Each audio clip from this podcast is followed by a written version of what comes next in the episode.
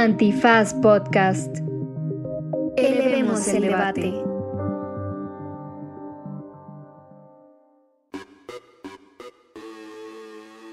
Buenos días, buenas tardes, buenas noches, bonita madrugada o cualquiera que sea la estrategia de deducción fiscal que esté usted implementando en este momento. En este Derecho Remix hablamos sobre esta miscelánea fiscal, pero quédese, de verdad lo vamos a hacer bastante ameno para que ustedes que nos están escuchando entiendan un poquito más, porque el abogado, ya saben, aquí el licenciado Bucles, nos va a explicar de qué trata este 7% que le quitaron supuestamente de deducibilidad a las organizaciones de la sociedad civil. También hablamos sobre el tope de sueldos que les daban a las jugadoras del fútbol mexicano. Y quédese hasta el final porque tenemos una recomendiza amplia relacionada con los tiempos halloweenescos y de muertos que se acercan.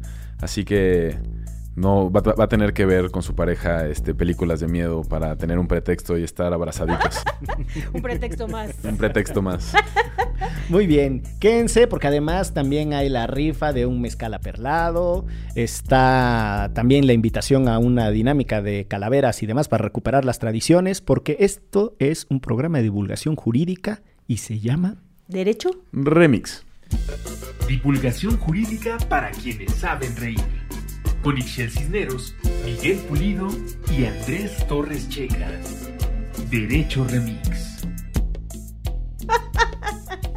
Perdón, es que Sergio y yo somos muy sonsos hoy. Inviten, saquen, inviten saquen. esa buena. pues estamos de buenas en una edición más de Derecho Remix. Ya escucharon la voz de Andrés Alfredo Torres Checa y la risa de Ixchel Lilia. Lidia, eh, Lidia, Lidia, Lidia, espérate. este, ¿Lidia qué? Ángela. Es el Lidia Ángela Cisneros Soltero. Hola. Todos servidor, esos nombres. Miguel Ángel Pulido Jiménez. Esto fue Derecho Remix. Vámonos, vámonos. Pues nada, bienvenidas y bienvenidos a un episodio más en donde la H Producción nos ha, mm, una vez más, hecho los honores poniéndonos tres tópicos para desahogar en esta ocasión a propósito de la coyuntura, pero también me parece que son temas que en cualquier momento de la discusión pública es relevante abordar. Y el primero de ellos es la moquetiza que se andan dando distintos eh, actores de sociedad civil, eh, el Congreso y sobre todo quien está a cargo de los controles en el SAT, la señora Raquel Buenrostro, respecto a la miscelánea fiscal. Y de manera muy particular, no crea usted ni se espante ni le apague a su radio. Eh, No va a estar aburrido. Vamos a hablar de A impuestos. diferencia de otros espacios. Pero van a ser impuestos cool, impuestos Exacto. divertidos. Impuestos buena onda. Impuestos buena onda. ¿Qué Sí. huele con tus impuestos? Por Miguel Pulido. ¡Ay, qué bonito! No, a ver, le- les digo más o menos qué pasa. Eh, durante muchos años hemos tenido lo que se le conoce como un boquete fiscal, que no es otra cosa, sino que se recauda bastante menos de lo que se necesita. Y de manera muy particular, ese boquete fiscal se causa porque hay un montón de abusos y un montón de eh, pues manchadeces, ¿no? De quienes son, diría el señor presidente, la mafia del poder. Un montón de letra chiquita, ¿no? Sí, pues digo, ahorita entramos un- eh, algo a los detalles, pero en, esta ocasión... Ya, ya hablamos en un episodio de los offshore, ¿no? De, Ah, y sí, de cómo cómo esos, esos señores y señoras se llevan el dinero para no pagar impuestos. No siempre es para no pagar impuestos, porque algunos sí reportan sus inversiones en el extranjero cuando eh, repatrian capitales, pero también sirve mucho para no pagar impuestos. Esa es una realidad. Pero bueno, en este eh, momento de la vida resulta que se aprobó una miscelánea fiscal. Se le dice miscelánea fiscal, nada más digo, hay como por breviario cultural. Porque son un montón de modificaciones a un mismo concepto, ¿no? O sea, son un montón de leyes todas relacionadas con los impuestos. ¿Y tiene que ver con la tiendita de la esquina? No, Pudo haber sido abarrotería fiscal. También pudo haber sido la barrote, pudo haber sido el la, Oxxo, el Oxxo fiscal. la charcutería fiscal. Ue, ue, ue. Ya, voy, voy viendo que vamos homologando el humor fino y elegante. No, y, el, y la miscelánea fiscal trae muchas cosas. Tradicionalmente la ley de ingresos, mm, además trae eh, la ley del IVA y la ley del ISR y la chingada, ¿no? Trae un montón de leyes. Y la constitución establece que el gobierno va a poder eh, gastar aquello que haya ingresado. Ahí hay una fórmula medio rara, no me voy a desviar demasiado, pero uno no sabe si lo correcto sería, primero calculas cuánto ingresas y en función de eso gastas, o primero determinas cuánto requieres gastar y en función de eso haces tus cálculos de ingreso. Nosotros lo hacemos al revés.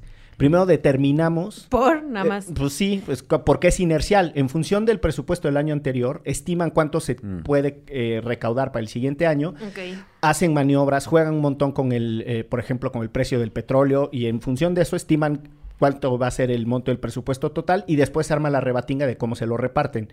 Yo insisto que un ejercicio de planeación presupuestaria correcto tendría que ser, primero determinas cuánto necesitas y en función de lo que consideres que necesites, ya haces tu estrategia de ingresos. Pero bueno, sea como fuere, eh, la cosa es que que se ponen bien punks en la 4T y que dicen, ya estuvo bueno, paz, manotazo en la mesa y todo. ¿no? Somos mayoría, tenga. Eso le... Y entonces, una de las discusiones que es en la que nos vamos a concentrar de manera específica en este momento, tiene que ver con la eliminación de una posibilidad que era la deducción hasta por el 7% de los ingresos de las personas físicas.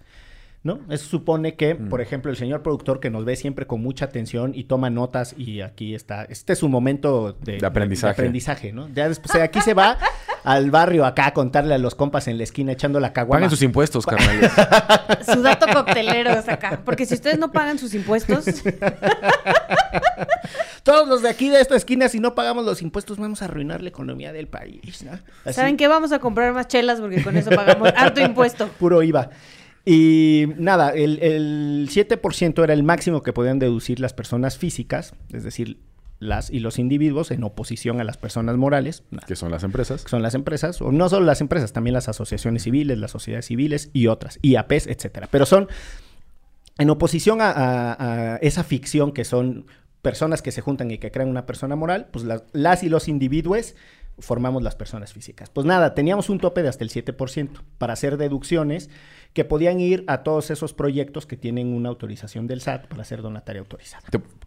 Creo que aquí una pequeña puntualización es que las personas físicas tienen la posibilidad de deducir 15% en deducciones personales. Sí. O sea, seguro de gastos médicos, Sí. colegiaturas, eh, ir, no sé, cosas de ese tipo. Viajes. Eh, solo si están relacionados con tu trabajo. Con tu ¿no? trabajo, Cosas así. bueno, y en algunos gastos familiares. Familiares, exacto. Y a ese 15% le sumas el 7 que estás Se le sumaba, exacto. Que son las donaciones a organizaciones de la sociedad civil. Entonces podías deducir Asociaciones civiles en general. hasta el 22%. Exactamente. Y lo que sucedió, que ya lo explicó eh, de alguna manera por anticipado Andrés Alfredo, es que lo que dijo el SAT fue nanáis, ¿no? El SAT le manda siempre la propuesta técnica a Hacienda, Hacienda se le envía al presidente y se defiende en el Congreso, normalmente el partido en el poder. Ese es un ABC del proceso presupuestario en este país.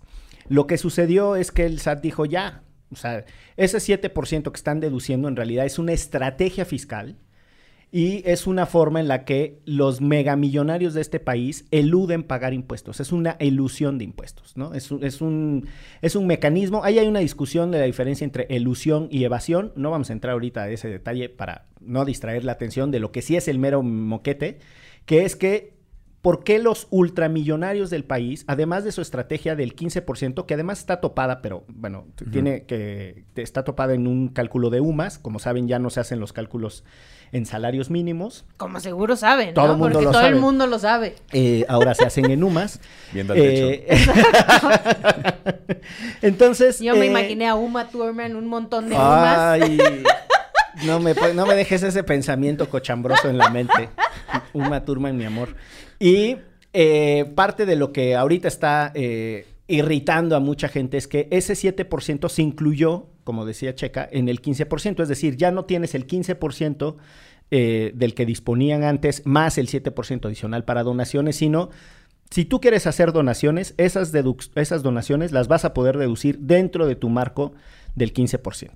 que yo ahí en principio pondría sobre la mesa que a mí esta cosa de que la banda done porque le van a deducir impuestos ya me causa escosor. O sea, siento que uno tendría que donar porque está comprometido con la causa, porque quiere que su país cambie Y sí, en un país como este, la verdad es que muchas personas, eh, sobre todo quienes más donaban a estas organizaciones, este, era porque querían que se les dedujera de sus impuestos, ¿no? O sea, sí, como bien dice el SAT, era una estrategia fiscal, más allá de estoy preocupado por este, que eso suceda. Y además solo se quedaban con yo ya doné.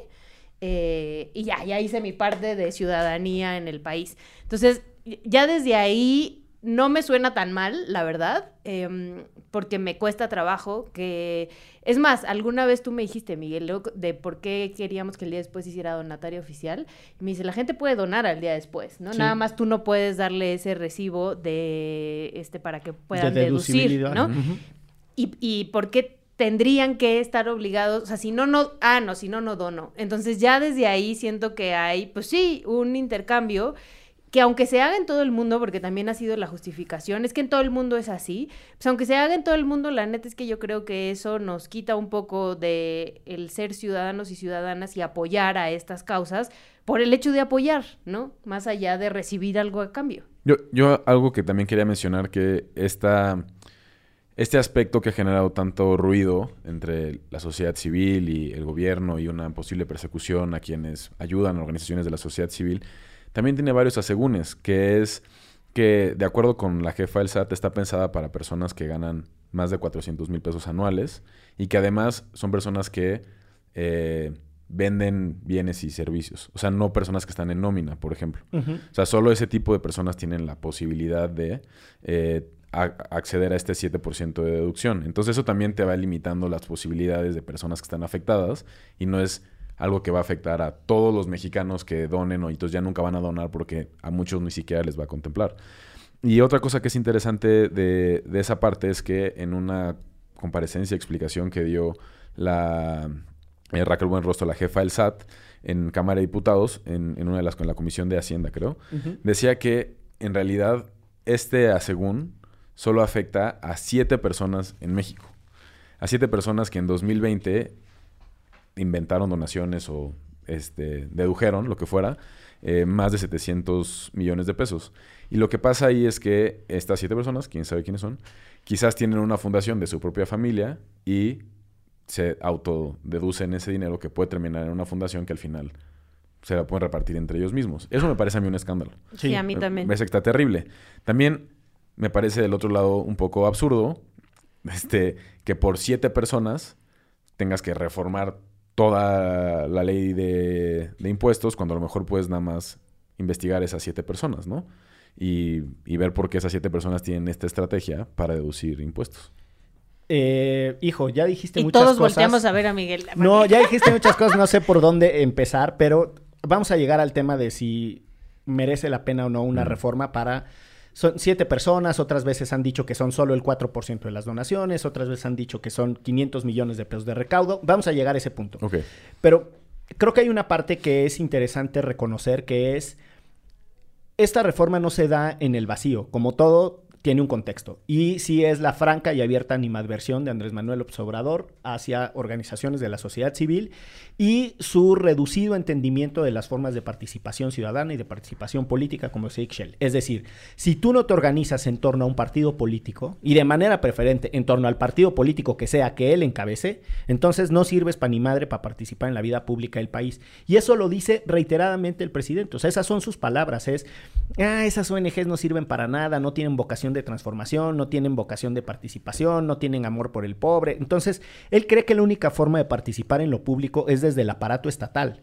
Y de manera particular, compitiendo, ni siquiera tiene respeto por las y los burócratas. O sea, y los burócratas no lo digo en un tono despectivo, lo digo eh, las personas que se dedican de manera profesional a trabajar en el gobierno. Eh, y creo que en ese sentido es muy difícil de repente tratar de tener una conversación sobre aspectos técnicos y precisiones de qué sí, qué no implica esta reforma a la miscelánea, porque sí hay que reconocer que hay un contexto amplio de descomposición del debate y el presidente es responsable de ese contexto de Un sesgo descomposición. ahí importante. ¿no? Y, y acciones, o sea, se cerraron las estancias infantiles, los refugios de mujeres, en la mañana, mañanera señala a quienes se oponen al Tren Maya, lo No, y- mismo con artículo 19. Y se le quitó dinero a las organizaciones de la sociedad civil que recibían dinero de gobierno, que Sí. eso también es verdad. se Sí, como, la como los refugios de mujeres y las estancias infantiles. Ujú. Entonces, yo creo que esos datos no son menores para poder también entender de dónde viene La reacción. Sí, y, y sí, pues, se, se jalan de los pelos y se tiran a los vidrios porque también cuesta mucho emocionalmente separarse del ánimo eh, de confrontación que construye el presidente desde la mañanera. Yo por eso, por salud mental, evito escucharlo. La verdad es que no me siento menos informado. La verdad es que tampoco siento que me haya perdido nada relevante de la vida nacional. Y si hubo algo relevante, llegará a sus oídos, a sus ojos, de otra manera. Eh, pero la segunda cosa de lo que mencionabas, Checa, que me parece fundamental, es entender eh, cuál es la función de la recaudación y cuáles son las condiciones de exención o, cuando se construyen ciertas excepciones al recaudo. Y yo creo que ahí tenemos un debate bien bajo sobre lo que la 4T no ha hecho, que es tener una política fiscal progresiva, que en realidad recaude más de quienes más tienen. Y ese es el pie del que cojean todas las izquierdas modernas, bueno, no modernas, todas las izquierdas, si fueran modernas quizá le avanzarían ese tema, todas las izquierdas contemporáneas. Modernas en términos históricos. Exacto, con las que nos toca convivir, sí. las que son en este momento nuestras coetáneas, con las que estamos en la misma edad. Y, y esas izquierdas eh, le sacan al parche a confrontarse con las élites y con las oligarquías. Y entonces mucho discurso de la mafia del poder, pues el presidente, el gobierno de Andrés Manuel le sigue dando dinero a las orquestas de Salinas Pliego. No, y ya dijo que no le va a quitar Telmex, por ejemplo, a Carlos Slim, ¿no? Que mucha gente dijo, órale, pues entrémosle a la comisión, pero también entrémosle a Telmex. No, no, no, no, no, espérate, espérate, con Telmex no nos vamos a meter. Sí, porque están mal los monopolios, los que con él añora, eh, pero pues los monopolios que privatizó Salinas a sus amigotes y los bancos tampoco se los va a confrontar. Digo, yo no quiero más privatizaciones y esas locuras, pero en todo caso, vamos, refleja las incongruencias. Todos coludos o todos rabones, diría mi abuelita. Sí, este, yo prefiero que en este caso dejemos algunos coludos de otros rabones porque sí se puede poner por la cosa. Pero creo que es importante entender que eh, cerrarle la llave a ciertos abusos en las exenciones, en este caso eh, por la vía de los donativos y donaciones, es la manera más barata, es el costo más bajo de confrontación a la élite y a la oligarquía eh, para corregir algo que está mal. La verdad es que tendrían que quitar un montón de regímenes de exención. O sea, este país tiene unas tasas preferenciales a industriales que no se las merecen. Y de eso nadie habla, porque es tan técnico y tan complejo que nadie le echa Pero el ojo. Incluso a mí me han dicho como en redes sociales, evidentemente, no, no, no, ya se acabó eso de que les perdonamos impuestos a los ricos. Y es como, ¿no han ido a las maquilas en la frontera? O sea, justo por eso están aquí, mano, porque tienen privilegios fiscales que les hacen poder trabajar acá y mano de obra barata. O sea, y eso no ha cambiado. Exacto, o sea, yo creo que ahí hay una cosa que distinguir. Lo que, es, lo que ya no se hizo, que sí se había hecho eh, desde Cedillo, luego Fox, luego Calderón y luego Peña Nieto, fueron las cancelaciones masivas de créditos fiscales, deudas históricas que tenían mucho tiempo el SAT de no poder cobrar y entonces de un plumazo las mandaban una iniciativa desde el Ejecutivo y el Congreso la validaba y entonces a un montón de gente les perdonaban masivamente el acto de cobranza no les perdonaban la sustancia del impuesto. También había condonaciones, pero la, en realidad eran cancelaciones. Lo que sucede es que cuando pasan cinco años de que se cancela tu acto de cobranza, se, se extingue el crédito. Entonces, por la vía del tiempo, era lo mismo que que te perdonaran los, los adeudos de los impuestos. Esos son los que hay que reconocer que este gobierno ya no hace. Uh -huh. Lo otro es lo que dice Ixchel. Los regímenes de exención siguen existiendo y son un chingo. Y yo no sé si la gente que yo la veo muy acelerada en Twitter, que está discute y discute un chingo de cosas, tiene la paciencia para irse a meter a una cosa que se llama el presupuesto de créditos fiscales, que son un montón de figuras en donde el fisco mexicano deja de ingresar dinero por darle beneficios y privilegios a ciertos actores. A esos actores, digo, solo como para aclarar, estamos hablando sobre todo de personas morales, de empresas. De empresas, uh -huh. exacto. Entonces también un poco lo que dices es, esto es, tiene un bajo costo político porque te vas a meter con un, unos cuantos individuos que tienen mucho dinero, pero no vas a tocar a las grandes industrias de este país, que también, digo, eh, con la experiencia que hay en otros países y que ha habido, se pueden poner un poco más ríspidas si les tocas un poco su lana, ¿no? Pues a y los franceses, es... o sea, pregúntenle a los franceses que llevan años intentando hacer reformas y no han podido porque se les ponen ultrapunks. Y al final todas se quedan, ¿eh? Lo que pasa es que te desfinancian la siguiente campaña política claro. y pierdes, pero eh, tampoco es que migraron todas las empresas francesas después de las últimas reformas eh, fiscales, sí. ¿no? O sea, ahí siguen. Eh, y el último tema que tocas, que yo creo que es el sabroso, es ¿A quién chingado sí afecta este esquema de cancelación de exenciones? ¿no? O, o quiénes son los grandes agraviados de, de esta situación. Y aquí déjeme regresar a la idea concreta. Los impuestos, de manera general, pero además en nuestra constitución, por si fuera poquito, se tienen que pagar en proporcionalidad de tu capacidad contributiva. O sea, tú contribuyes en proporción de tus ingresos y de tu capacidad. ¿Qué significa esto de manera muy sencilla? Pues que hay una tasa y quienes más ganan tendrían que pagar más impuestos. Lo que pasa es que la tecnología para evadir, eludir o eh, eh, exentar impuestos por distintas o deducir impuestos por distintas estrategias, la tienen apenas un puñado de personas. Entonces, la neta es que quienes más ganan no terminan pagando más impuestos. La segunda cosa es que entonces ahora sí hay que ver el 7% de exención también a la luz entonces de la contribución progresiva. Es decir, si tú le pones el 7% a todas las personas por igual, el que gane 100 pesos solo va a poder deducir 7 pesos, pero el que gane 500 millones, checa cuánto va a poder deducir del 7% de 500 millones. Venga, checa, tú puedes. Si el 7% de 100 millones son 7 millones y 500 es 5 veces 100, 5 por 7 es igual a... 35. No cabe duda que lo tuyo son los números. Tienes razón. Eso que dijiste estuvo muy bien.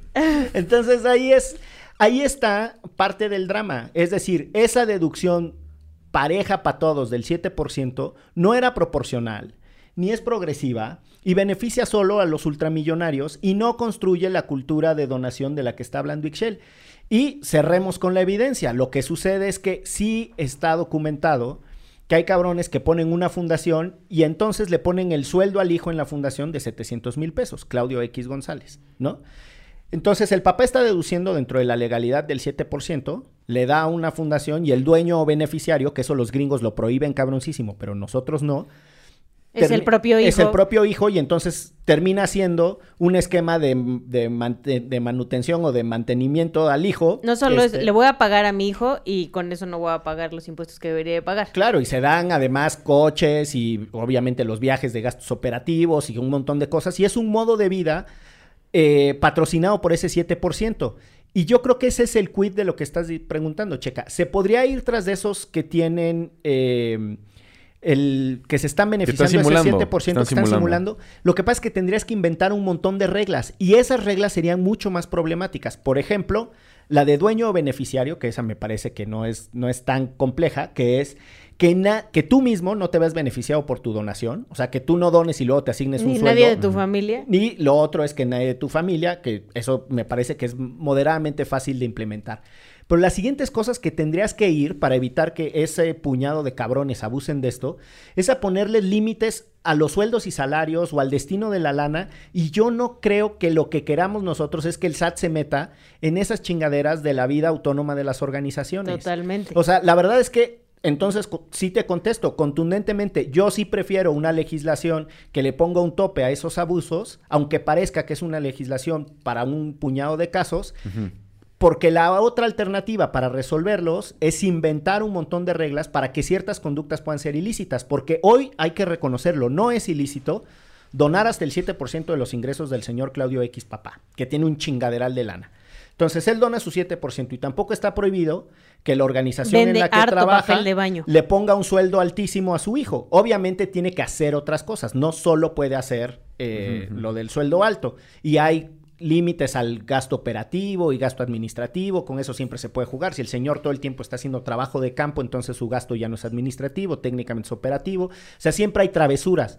Es tan complejo hacer todo eso, es tan complejo ir tras una condición de ilicitud en ese caso que yo sí prefiero cómo pasó la miscelánea. Y además seguro esta banda tiene los contadores y contadoras más chidas del país, ¿no? Y abogadas y abogados también. ¿Qué les O sea, digo, creo que no es por perseguir a nadie, pero sería interesante saber quiénes son esas siete personas. Bueno, ya te dijo una. Es, bueno, esas seis, seis. seis personas. De Si las usted- siete que tenía, ya Si usted sabe quiénes son esas seis personas, por favor, avísenos.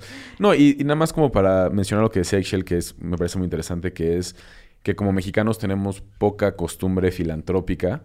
Eh, por ahí hay algunos datitos que decían, eh, hay una encuesta que es la encuesta Nacional sobre Filantropía y Sociedad Civil y dice que solamente el 10% de la población dona algo a organizaciones de la sociedad civil y el 82% eh, prefiere donar de manera directa a la persona necesitada. O creo que también está esta parte en donde sí la gente dona, a lo mejor va y lleva su ropa o dinero a un albergue de inmigrantes o a lo que sea, pero no como la cultura de le voy a donar a una organización y que se haga caro.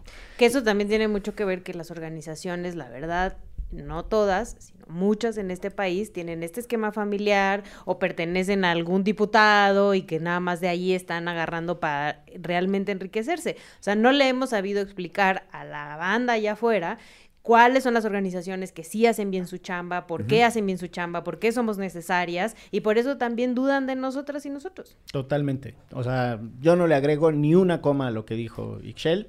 A la sociedad civil también le duele la muela y gacho, ¿no? Entonces, también hay que ser autocríticos y hay que corregir un montón de cosas. Si usted llegó hasta este momento, felicítese porque Estuvo escuchando extensos minutos de derecho fiscal y de derecho tributario mexicano, y no solo eso, sino además de los eh, regímenes de deducción. ¿Quién lo iba a decir? Y puede donar en Patreon y no le vamos a deducir nada.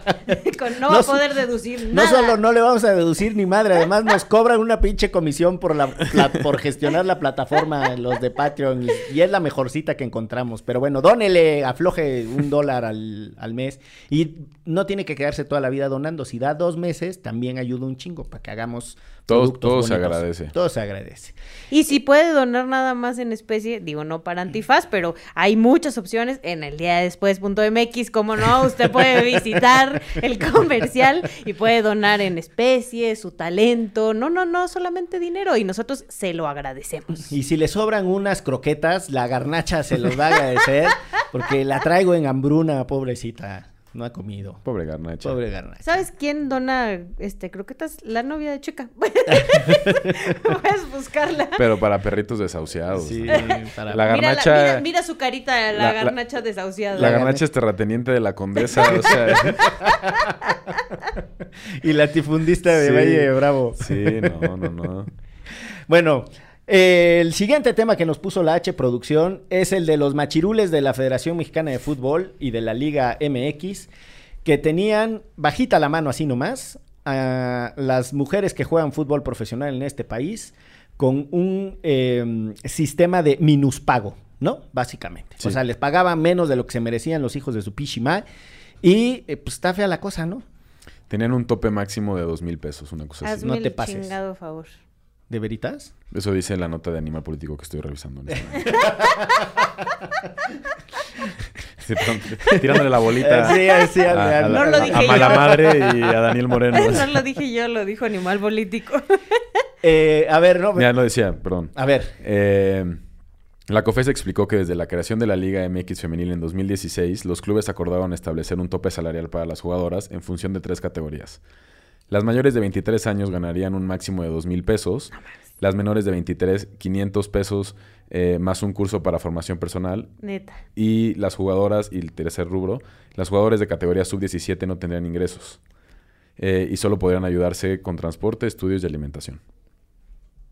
Sácate. Y el taller este de superación personal era con el güey este que te hacía sentir mal como el... El Carlos Muñoz. con Master Carlos Muñoz. te daban 500 pesos y un Master con ese güey. Dice que a partir de 2018-19 eh, a la liga se le informó que el, el tope que se estaba pasando de lanza. Eh, 15 mil pesos. Eh, y solo cuatro jugadoras de sus equipos podrían ganar arriba de tal monto. Entonces en realidad seguía teniendo un tope de 15 mil pesos y solamente las muy cracks cuando empezaban a traer a jugadoras eh, tanto extranjeras como otras mexicanas que ganaban que muy bien. que estaban en otros eh, países jugando, ¿no? Eh, esta Ocampo, ¿no? De Pachuca y así, que tiene como una trayectoria muy, muy crack, podía ganar un poco más de esos 15 mil pesos. Por supuesto que es casi lo mismo que gana Memochoa, ¿no? Por ejemplo. No, sí, espérate, espérate. Casi, lo que gana David Beckham. Yo creo que es lo que gana un, pues sí, el aguador en el América o algo así, el que les da su Gatorade cuando salen. Yo creo que sí. A ver, ahí hay varias cosas que me parece que están sabrosas. Una es desde la perspectiva del derecho al trabajo, eh, que alguna vez en un derecho remix viejito discutimos el tema de eh, trabajo igual, salario igual, ¿no? Este, yo creo que eso significa que los clubes de fútbol tendrían que dividir la manera en la que pagan las remuneraciones a partir de dos consideraciones. Una es que las personas que trabajan jugando fútbol en el club son trabajadores Claro. y que ¿no? y trabajadoras y que desempeñan una función que tiene una tarifa. ¿Por qué? Por ir a entrenar, por presentarse el día del partido. Da igual si juegan bien, si juegan mal, porque otras son las consideraciones de desempeño y otras son las consideraciones de Derechos marca, laborales. derecho- ajá, pero la, la esencia es, tendría que haber un piso de salario idéntico para las y los jugadores que trabajen en un club. O sea, Son personas que trabajan en una institución. Que, que además, digo, dos comentarios sobre eso.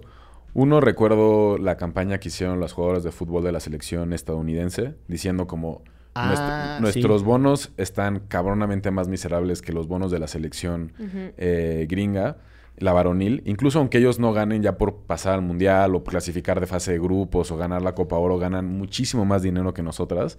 Y nosotras somos campeonas del mundo. Y además vendemos más merch que ellos, porque justo la, la selección femenil gringa. gringa. vende más este playeritas y, y cositas que, Que ahí los sí no, hombres. no o sea, ahí tienes un caso que mucha gente te diría, no, es que siempre los hombres juegan mejor, ganan más, entonces tiene sentido, pero justo el caso de la selección gringa les, le revierte eso. Y ahí sigue siendo desigual. Los, los jugadores var- varones ganan mucho más que las jugadoras mujeres. Ya no, acaba, justo, Ah. ahorita que lo mencionas, justo acaban de anunciar que ya les van a poner un salario igual. Pero me, me hiciste acordarme de mm, esa discusión en Estados Unidos no solo fue una campaña, que fue poderosísima, Sí, sí. sino que además presentaron una demanda. La, todas las jugadoras de la selección se juntaron. eh, Una demanda colectiva. Una demanda colectiva, eh, vamos, en algún sentido encabezadas por eh, Megan Rapinoe. Y, y es súper bonita esa historia. Ay, me puse chinita cuando dijiste su nombre. Oh, sí. O sea, es súper, súper, súper bonita esa historia porque eh, viene, viene una Copa del Mundo y ellas están en pleno litigio contra la Federación de Estados Unidos, que debe de ser la US Soccer Federation o algo así, o Association, yo creo. Pero bueno, la, esos güeyes este, están ahí en pleno pleito legal y los abogados de la, de la Federación de Estados Unidos presentan unos argumentos biológicos de por qué los hombres son atléticamente superiores y pueden desempeñar con más potencia el deporte y que por esa razón tendrían que tener un, un salario diferenciado porque entonces no es el mismo trabajo, sino que ellos hacen más, aunque ambas jueguen fútbol. Y, ya se- hablamos aquí en Derecho Remix al respecto y nos agarramos del chongo. Yo- el yo- abogado más laureado y yo. La verdad, el, el, el checa del pasado está muy avergonzado de lo que creía en el pasado. Sí, la bueno, verdad. todos tenemos muchas. Yo no tanto esa, pero posiblemente alguna vez babosea alguna estupidez de ese tipo, pero tengo otras que están peores y todos nuestros dios del pasado para los machirules en proceso de deconstrucción son muy feos. Pero bueno, Luego invitamos a Gonzalo para ver si ya se deconstruyó. Y lo que es lo que es súper potente de eso es que eh, viene un partido, no me acuerdo contra quién chingados, la verdad, porque es así, ya es mucho esfuerzo de memoria, pero entonces... Y no eres Toño de Valdés. Tampoco. Y entonces, no soy el mago Septién, ¿no? Este, el mago Septién jurídico. Ah, Recuerdo. Sony. Eh, y entonces, las, no sé si se acuerdan que hubo un pleito con unos jugadores de básquetbol y su dueño, que era súper racista. Y entonces los jugadores Mm. Empezaron a usar el jersey o el pants, algo al revés. Y decían, pues nosotros jugamos para la gente y para el público que ama este equipo, pero nos vales madre tú como dueño. Y entonces, en ese partido salen las jugadoras, la capitana, la, la Megan Rapinoe, así con, con el- la, la sudadera al revés, cabrón. O con el jersey, no me acuerdo, la verdad es que me está fallando ahí la memoria.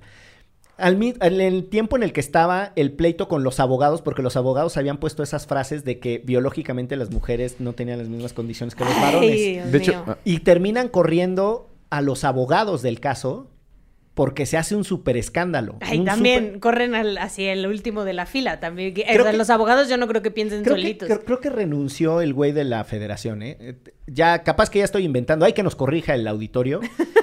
es más, hay- es más, es muy fácil que nos corrijan, porque en la recomendiza les voy a decir de dónde pueden sacar el resumen, eh, para que no lean el libro. Y me hace recordar dos casos también del fútbol femenil. El primero es, o sea, leyendo esto y de- sabiendo que el tope salarial para algunas jugadoras era de dos mil pesos. No mames. Equipos- Es que me sigue irritando. Sí, no. Equipos que tuvieron que cerrar y que no le pagaron a sus jugadoras como Veracruz. Si no tenías de verdad 20 mil pesos para pagarle Sus a 2,000 ju- pesos, a no 20 me jodas. jugadoras, o sea, es una mamada, ¿no? Y, y el dueño del Veracruz yéndose a comer este, una comida de 60 mil varos. Que aparte- anden diciendo, pero es paisano y yo lo conozco desde hace mucho Y seguro se iba a comer y gastaba 60 mil varos en una comida en el siempre- contramar. pero siempre fue un mequetrefe el Fidel sí, Curi sí. Sí, digo, no, y pasó, digo, que ahí de sí. toda la vida. eh, ahí estuvo parejo el desmadre, porque si se acuerdan, también los jugadores de Veracruz entraron en huelga porque tampoco les estaban pagando. Y luego Guiñac fue un maldito abusivo y les metió dos goles aunque estaban sí. jugando, Se ¿no? mega pasó de Este, lanza, sí. Pero no, me no acu- y luego el otro caso, que es el de las rayadas y los rayados, que son de los equipos que tienen mayor eh, Arrastre. mayor ingreso, o sea, mayor eh, presupuesto. Eh, Rayados es actualmente Y el afición equipo. también. Sí, sí, pero Rayados es el equipo más caro del fútbol mexicano Ah. actual, el varonil. Y también las Rayadas es de los equipos que más le he invertido. Y en 2019 los dos salieron campeones. Eh, el Monterrey varonil le robó a la América la final, pero eso es otra conversación. este, pero salieron los dos campeones y salió el contraste de los premios que el club le había dado a los respectivos y las respectivas campeonas. A los hombres sus bonos millonarios, etcétera, al que había sido campeón de goleo, al que había metido en la final, bla, bla, bla. Y a todas las jugadoras les dieron un iPad. Y eso lo podemos llevar a casi cualquier deporte que a usted se le ocurra. Porque también me acuerdo que aquí hablamos alguna vez de este campeonato de Vans de chicas en patineta y no sé qué, que a las chicas igual el premio era de 3 mil pesos y para los güeyes era de 300 mil, ¿no? Sí. Y es como, y lo ponían en un cartel, orgullosos, así de que les vamos a dar 3 mil pesotes por venir a concursar. Y al hombre lo vamos a mandar eh, a la luna en un proyecto de Tesla y le- sí, que, se, que se quede allá. No, bueno, y nada más algo que faltó decir de la sanción de la COFESE es que se investigó, la COFESE determinó que los clubes se habían pasado de lanza. 17 clubes, que son pues, prácticamente todos Todos. los equipos del fútbol mexicano, eh, y las sanciones de 17 millones de pesos. De 117 177, perdón, dije mal todos los números. Todo mal, cabrón. 177 Pinches economistas millones de pesos. De la ITAN. Sí, pinches economistas. Digo, yo no soy economista, ¿no? Pero pues... Pero los que te Pero, enseñaron, ¿y ese, manito. ¿y ese dinero que les multaron se les va a dar a las jugadoras? No. No lo sé. No sé cómo funcionan esas multas. Mm, Tampoco sé cómo funcionan las multas. Yo creo que se las queda la federación y también al final, pues sí, pinche cola de rata. La federación a toda madre ya diciendo ya me quedé con este dinerito y las jugadoras... No, la No, federación no, se la puede quedar. Se la debe quedar la, o sea, la, la COFESE. COFESE. Y entonces es como... Y se la queda la COFESE y... No, pues tiene que cambiar, o sea, los clubes tienen que cambiar sus conductas salariales con respecto a las jugadoras para que no los vuelvan a multar con estos millones de pesos. Es como, no, no es que sea retroactivo, sino a partir de ahora tienes, Tienes que que- mejorarlo o si no te voy a volver a multar y para que veas que va en serio, mira lo que estás perdiendo. Ahora, mis, eh, mis dos cacahuates sobre este asunto. Uno es entender que lo que a la COFESE le molestó, por decirle de alguna manera, debido a que su campo de, eh, Es competencia. de competencia es la... eh, sí, exacto, su campo de aplicación es la competencia económica, es que se hayan puesto de acuerdo. Exacto. Y ni siquiera es que se hayan puesto de acuerdo hacia niveles salariales muy bajos necesariamente. Lo que está mal es tú no te puedes poner de acuerdo porque eso es un, eso es como eh, Competencia funcionar en, cártel. Exacto. Y la segunda cosa es el supuesto pacto de caballeros. O sea que Sí. además no solo es que se habían puesto de acuerdo, sino que eso tenía un propósito de beneficiarse a ellos y no a la estructura que, eh, deportiva que es la que está en beneficio de las y los consumidores. Yo creo que podemos ver este mismo caso desde otra perspectiva. Volviendo a, a la comparación con el caso de Estados Unidos, las, las jugadoras de Estados Unidos, antes de irse a un litigio, eh, antes de ir propiamente a la sede judicial, iniciaron un caso en una comisión que justo estudia las desventajas salariales, sobre todo después de, de la discusión legal en Estados Unidos de los civil rights. Y de ahí viene un poco como que no se les pague diferente por razón de raza y entonces se ha metido también al tema de género y tal. Entonces yo creo que la verdad es que ese caso aguanta para la CNDH, para el CONAPRED, para un montón de otras instituciones porque tiene mucha estructura de autoridad, discriminación, etcétera.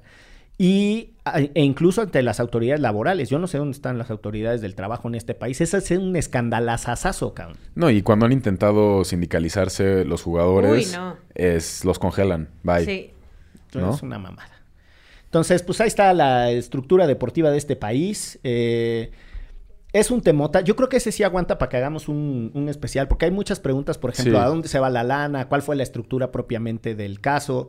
Este, ¿Qué beneficios les vienen o no a las jugadoras? Eh, Además del especial, antes de que hagamos el especial, podrían escuchar los episodios de Pioneras, que es un podcast que produjo Antifaz con Somos Versus, eh, que está súper chido y cuenta las historias de muchas de estas mujeres de las que estamos hablando que juegan en el fútbol mexicano. Sí, que son los testimonios de estas jugadoras que justo participaron en la primera liga, que muchas de ellas no pudieron ganar ni más de dos mil pesos y todo, desde cómo fueron a formarse los primeros partidos, el apoyo familiar, el irse a vivir a otro estado con dos mil pesos, está cabrón. Eh, entonces, ese es un lindo testimonio ah, oral. Y miren, se me acaba de ocurrir algo. Le voy a regalar una botella de mezcal, de mezcal aperlado, a quien me diga en dónde participo yo. Es una voz que no es dentro de, este, o sea, no es dentro de las populares no se vale, Sergio, tú no puedes participar. el productor. Pero quien les escuche completos y cache el cachitito donde yo hablo y me lo diga, por, o sea, el primero o la primera que me lo diga en Twitter, no, yo le regalo Rifita, rifita, hashtag derecho remix, hashtag pioneras. Y ya, sí, lo cerramos el miércoles entre quienes participen. Ok, pero se tienen que aventar todos los de pioneros. Pues sí, que le chinguen. Que, hagan la tarea. Pues, es mezcalito de calidad. el viernes, pues mezcalito, no mames, ese ya es un commodity. O sea, los precios de ese, de ese mezcal están altísimos. Vamos a una pausa en este episodio de coyuntura y análisis en esto que se llama... Derecho. Remix. Somos Versus y Antifaz presentan... En diciembre de 2016, la Federación Mexicana de Fútbol anunció la creación de la Liga MX Femenil. Durante décadas esperamos este momento y hoy se vuelve realidad. Jornada histórica. Da inicio la Liga MX Femenil. Estos son los testimonios de los inicios de las futbolistas de la Liga MX Femenil. De esa primera vez que tuvieron contacto con el fútbol de su primera visita al estadio. Son los recuerdos que contribuyen a identificar el inicio de un sueño. Ser de las primeras también es como motivar a otras personas a que sigan porque pues esto apenas va empezando.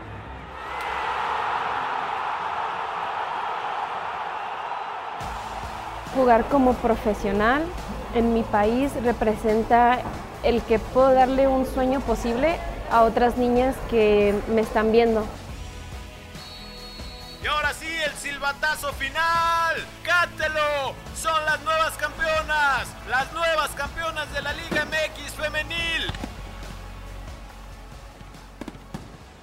Pioneras, una historia oral de la primera liga de fútbol profesional en México.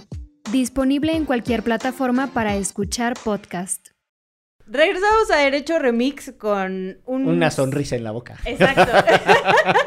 que además eso no se debe de decir. Todas las sonrisas son en la boca. Oh, chingada. Justo. ¿Tú qué sabes? Mira, hay una frase. Justo, y porque además. No te vayas a poner el jarocho del puerto, ¿eh? Estábamos, no, estábamos hablando. Es que si hay una frase que dice.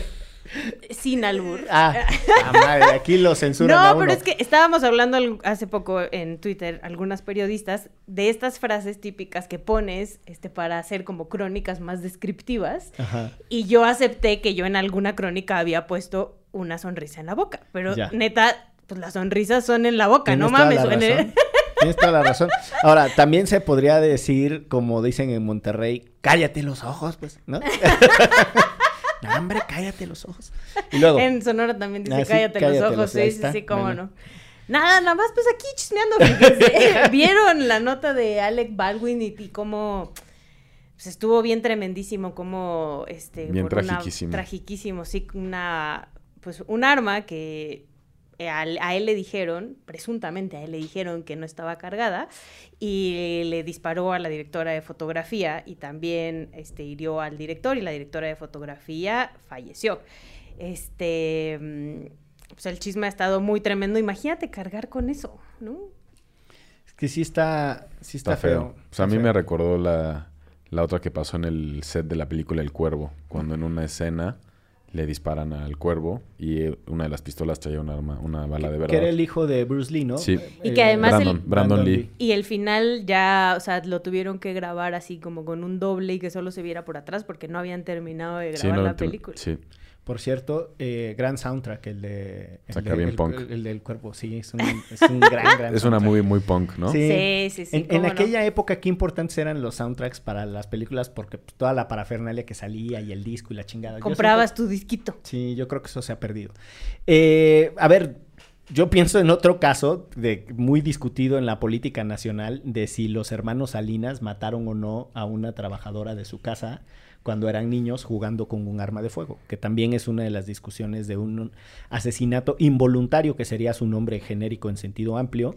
Yo tengo una fuente cercana a la familia, dirían en la revista quién, que me asegura que es verdad. Que es verdad. Y que fue Carlos. Y que fue Carlos, con- jugando con Raúl, ¿no? Sí, y que siempre, o sea, eso lo marcó de por vida, o sea, que sí le tuvo pues problemitas en su cabeza, lo cual la Bueno, neta pues, está cabrón. Completamente entendible, ¿no? Este, para siempre.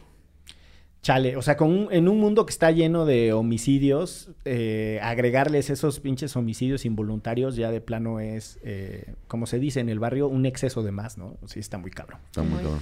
Pero bueno, pues esperemos que... Los Baldwin, por otra parte, son como los hermanos este, como Almada, 17, ¿no? ¿no? Son como 36 mil, cabrón. O sea, salen... O sea, siempre prendes el Canal 5, siempre hay una película de uno de ellos, cabrón. Es- Está Y, lo- el y- gordo. y los dobla la misma persona, ¿no? Sí, todo- el, el- el más chafita de ellos es el gordito, ¿no? El que hace como las cómicas, que es malísimo. Que tiene una de, como que medio de kung fu. Son un chingo de... Luego Sí, está pero Alec, no me lo que es como el mero famoso. Es más, vamos, podemos googlear así. Y luego está uno que sale en una película con Sharon Stone. eh, Hermanos. que... ¿Cómo se llama esa película? Hijo de su madre. No sé. Sí, mira, Alec esas- Baldwin, Ajá. y William Baldwin, Era Daniel William. Baldwin. Y Stephen. El más gordito en las fotos se ve Daniel. Sí, la es- verdad. ese, es el más cha- ese es el más chafón. Y Stephen Baldwin alguna vez hizo una película, uy, muy, muy viejita, y hablando de soundtracks, que tenía eh, una, una canción de Bon Jovi. La de... No, pues quién sabe. No, ahí sí te- of Glory. Hubo un momento en el que Bon Jovi comercializaba hasta los chicles que vendían No, en la pero esto te esquina. estoy hablando como en 1990. Y ahí salía Stephen Baldwin. Pues mira, podemos empezar la recomendiza justo con una película de Alec, Alec Baldwin que a mí me encanta, que es Beetlejuice, que además la pueden ver en Amazon Prime. eh, y ahorita, pues que estamos en época de muertitos, de los muertitos que van a venir a visitarnos dentro de unos días, porque estamos grabando para quienes nos escuchen en otro momento el 25 de octubre. Em, gran película de Tim Burton, eh, Beetlejuice, y está en Amazon Prime. La verdad, a mí yo me acuerdo que la vi de niña y me marcó este el personaje, pero también Alec Baldwin lo hace muy, muy, muy, muy bien. Sí, es, es uno de esos clásicos de nuestras infancias, ¿no? Junto con los Goonies. eh, Los Goonies. Con E.T. y Beetlejuice. Así de sí. chica no tiene idea No, yo cómo no, claro que sí. Ah, las vio- las vio después. Esas Sí, las vi, las vi después, pero claro que Sí, vi los Goonies. que- Es más, recomiendo los Goonies. ¿Cuál recomiendas tú? Los Gremlins. claro. Güey, rayita. Todos queríamos ser rayita. Pinche mismo era un nerd. Yo quería ser ser Gizmo, yo también. Choque la Pero ya, compañero. pero ya a estas alturas de la vida que me hago el cool es no a huevo, yo quería ser rayita. Yo de recomendiza, fíjate que acaba de estrenar la última película de Halloween de Michael Myers. Y entonces me enteré, Michael Myers. Sí, Sí. Myers. Me enteré que había así como un Halloween verse, ¿no? O sea, como un universo de películas de Halloween. Entonces me puse a ver todas otra vez. Oh, wow. Diosito lindo. Entonces hay algunas que están en Prime, casi todas están en Amazon Prime. Entonces, si nunca han visto Halloween, que la verdad sí es una película muy importante en el cine de terror y muy importante en el subgénero de terror que se le conoce como slasher, que son las que van a venir mucho después como Sé lo que hiciste el verano pasado y Scream. Scream, y todas esas, eh, vayan a ver Halloween con Jamie Lee Curtis. Eh, que fue como la película que la lanzó al estrellato y después si quieren ver todas las demás, pues ahí están. Había, Son como 20. había otra secuela que le hacía competencia a Halloween, las de, puede ser, eh, Viernes 13. Es que luego salió, en realidad Viernes 13 empezó a competir también con El Pesadilla en la calle del infierno. Con de Freddy Krueger. Y de después, Freddy. de hecho, tuvieron No saben su... qué miedo me daba Freddy a mí, ¿eh? Freddy contra Jason tuvo su... su... Se dieron un quien vive, sí, me acuerdo. por ahí de, no sé, 2008, Sí, 2010, sí, que cómo hicieron no. muchos cubo contra cubo, Cubo, como sí. Alien contra Depredador y así. Sí, fue, fue por culpa de Chucky, se pelearon. ¡Ay! Hay una serie nueva de Chucky. ¿Ah, sí? Que sí, sí, sí, en Star Plus. La serie de Chucky, el muñeco diabólico. se le pela los ojos. Ojalá pudiéramos poner una imagen de esto en este momento. Bueno, yo les tengo una recomendación más nerd. No, espérate. Antes, antes de que nos vayamos del, del género de terror, les quiero recomendar que escuchen en Spotify o vean en YouTube los relatos de la noche de un amigocho que se llama Uriel Reyes, al cual quiero mucho, y que le va re bien en, en ambos espacios, este, y cuenta historias de terror, y la neta es que, pues sí dan miedo, yo por eso no lo escucho. Saludos, saludos, saludos cariñosos y Sí. fraternos al querido Uriel. ¿Cómo no? De hecho, el género eh, de terror en México no tiene tanto desarrollo, pero la verdad es que en tiempos recientes, particularmente de, de 2018 hacia acá, ha tomado un nuevo auge. Mm. A las 7 de la mañana hay una emisión de terror, de espanto todos los días, de lunes a viernes desde Palacio Nacional. Yo pensé que ibas a decir algo serio. Yo ya tenía pensando algunas recomendaciones de terror. Ay, los muertos vivientes. No, este, había una de Pedrito Fernández sobre Están todas su- las del la- santo, ¿no? Las de vacaciones de terror. ¿Qué te pasa? Eso no es cine de terror. El santo contra las nuemas de Guanajuato, el santo las- contra Drácula, el santo contra... Pero no, manches, ¿cómo cine Y de las terror? vampiras encueradas. Den, den, sí, den, den, bien den, ahí, den, den, den. El erotismo de adolescente con las, con las vampiras del santo. Bueno, yo les recomiendo un... eh, Libro de deducciones fiscales. Exacto. Vean, lean el informe de Fundar sobre de- privilegios fiscales. De hecho, sí está bueno, la sí verdad. está bueno, sí, lo que sabe cada quien sí. No, eh, a propósito justo del, del caso de, de la discriminación salarial, cuando, cuando dijiste el caso de las de Estados Unidos, me acordé de un documental que se llama LFG. El documental tiene, debe tener como dos años porque todavía no se resolvía el caso. O- el- ellas perdieron en primera instancia y luego tuvieron que apelar en Estados Unidos. Eh, y LFG es, son las siglas de Let's Fucking Go, ¿no? Eh, LFG. De verdad, es conmovedor hasta las lágrimas. No sé en dónde lo puedan encontrar. Este, googleenlo, LFG, este, creo que se llama, lo tradujeron como cuánto, cuánto cuesta, cuánto vale, cuánto es lo mínimo, una cosa así. Pero este, salen unas entrevistas con, con Megan Rapinoe Mm. impresionantes y el abogado la verdad es que explica bastante, este, sin jurisprudencia o nada de jurisprudencia explica. Está en Cuevana. En Cuevana. Ah, Bueno, el, el- el abogado ahí explicaba de qué, de qué va eh, los argumentos de ellas. Y pues muy bonito, ¿verdad? Así, así la cosa. Súper. Pues con, Así. pues con esto cerramos este Derecho Remix pre-Halloweenesco. No hagan cosas de terror, no vayan a andar este, haciendo travesuras. ¿Por qué? No, Piden su calaverita, ¿no? Bueno, pidan su calaverita, sí. Ya no sé, hagan, hagan, a que, que nos hagan una calaverita y nos la manden en Twitter. Ay, mi papá de- era el rey de las calaveritas. ¿Les Le mando un las saludo. calaveras? Sí, sí, a sí. donde esté, vamos a hacerle. Es más, en honor al llanero solitito, vamos a hacer unas calaveras en, en Twitter de Derecho Remix. Y ya nos vamos de este episodio porque esto fue. Derecho. Remix. Divulgación jurídica para quienes saben reír. Con Ixel Cisneros, Miguel Pulido y Andrés Torres Checa. Derecho Remix.